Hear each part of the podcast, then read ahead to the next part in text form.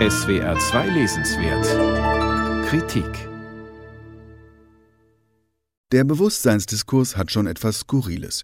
Hier erhalten gerne Theoretiker Beifall, die das Phänomen des Bewusstseins als unerklärbares, hartes Problem abtun.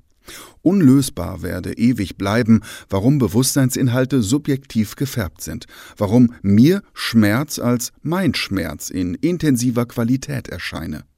Überraschung, vielleicht weil es sinnvoll ist, dass ein Organismus Reize als ihm zugehörig begreift, um in einer Umwelt angemessen zu reagieren, in einer Komplexität, die über bloße Reflexe hinausgeht und die Überlebenschancen massiv erhöht? Zu diesem biologischen Perspektivwechsel lädt Antonio Damasio in Wie wir denken, wie wir fühlen ein. Notgedrungen ist dieses Brevier eine populärwissenschaftliche Skizze mit Kurzkapiteln von nur wenigen Seiten Länge. Als Einstieg ins Thema gut geeignet, aber wer sich wirklich einlesen möchte, sollte eher auf den Damasio-Titel Selbst ist der Mensch zurückgreifen. Entgegen der Ankündigung ist so viel Neues und Bahnbrechendes nicht zu finden. Über die Homöostase als ständige Regulierung des Organismus oder die Gefühle als wichtige Lenker im Denken hat man längst auch bei Damasio so einiges gelesen. Wie gewohnt glänzt der Autor mit geradezu poetischen Formulierungen, etwa, dass wir Marionetten der Schmerzen wie des Vergnügens seien. Sukzessive stellt Damasio die Fähigkeiten vor, die das Bewusstsein zusammensetzen, vom Spüren, Beachten, Fühlen, Wachsein inklusive vieler mentaler Prozesse eben bis hin zum vollendeten Bewusstsein. Im Stile einer Einführung bleibt das notwendigerweise nah an der Alltagssprachlichkeit, mit recht notdürftig definierten Begriffen. Das alles ist manchmal leider so heruntergebrochen, dass es unfreiwillig absurd klingt. Zitat Spezifische Moleküle wirken auf spezifische Rezeptoren und verursachen spezifische Vorgänge. Dann wieder wird es hochspezifisch, gen Ende, wenn kleinteilig Hirnareale mit Fachwörtern benannt werden. Doch insgesamt schreibt hier einer, der wohltuend darum weiß, dass er eine Forschungsrichtung vorgibt, ohne größenwahnsinnig zu behaupten, jeden biologischen Mechanismus, der hinter dem Bewusstsein steht, geklärt zu haben. Am interessantesten ist wohl, dass sich zwischen den Zeilen andeutet, warum eine konsequent naturwissenschaftliche Sicht selbst reflektiertere Zeitgenossen abstößt.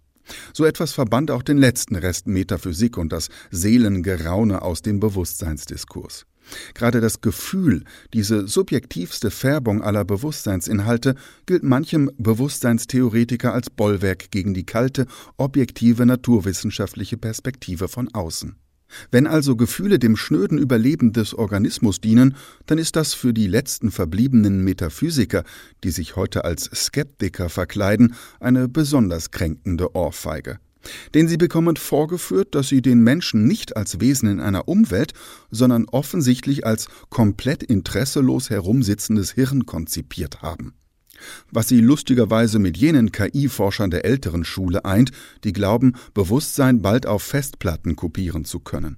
Bewusstsein, lernt man dagegen bei Damasio, ist notwendig in einem Körper mit Sinnen situiert. Und wenn Damasio zufolge alle Säugetiere, Vögel und Fische geistbegabt, bewusst und fühlend sind, wenn soziale Insekten eine gewisse Intelligenz haben und Elefanten Trauerrituale kennen, dann ist das für manchen wohl eine narzisstische Kränkung des Menschengeschlechts. Das zentrale Problem des Bewusstseinsdiskurses ist dann eher, dass naturwissenschaftliche Lösungen für die meisten Menschen immer noch irgendwie mickrig erscheinen. Auch Damasio kann dieses wirklich harte Problem nicht lösen und nur mehrfach wiederholen, das Bewusstseinsproblem sei eigentlich aufgebläht.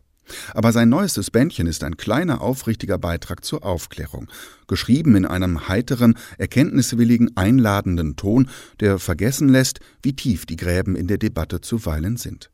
Antonio Damasio, Wie wir denken, wie wir fühlen, die Ursprünge unseres Bewusstseins, aus dem Englischen übersetzt von Sebastian Vogel, erschienen im Hansa Verlag, 192 Seiten, kosten 22 Euro.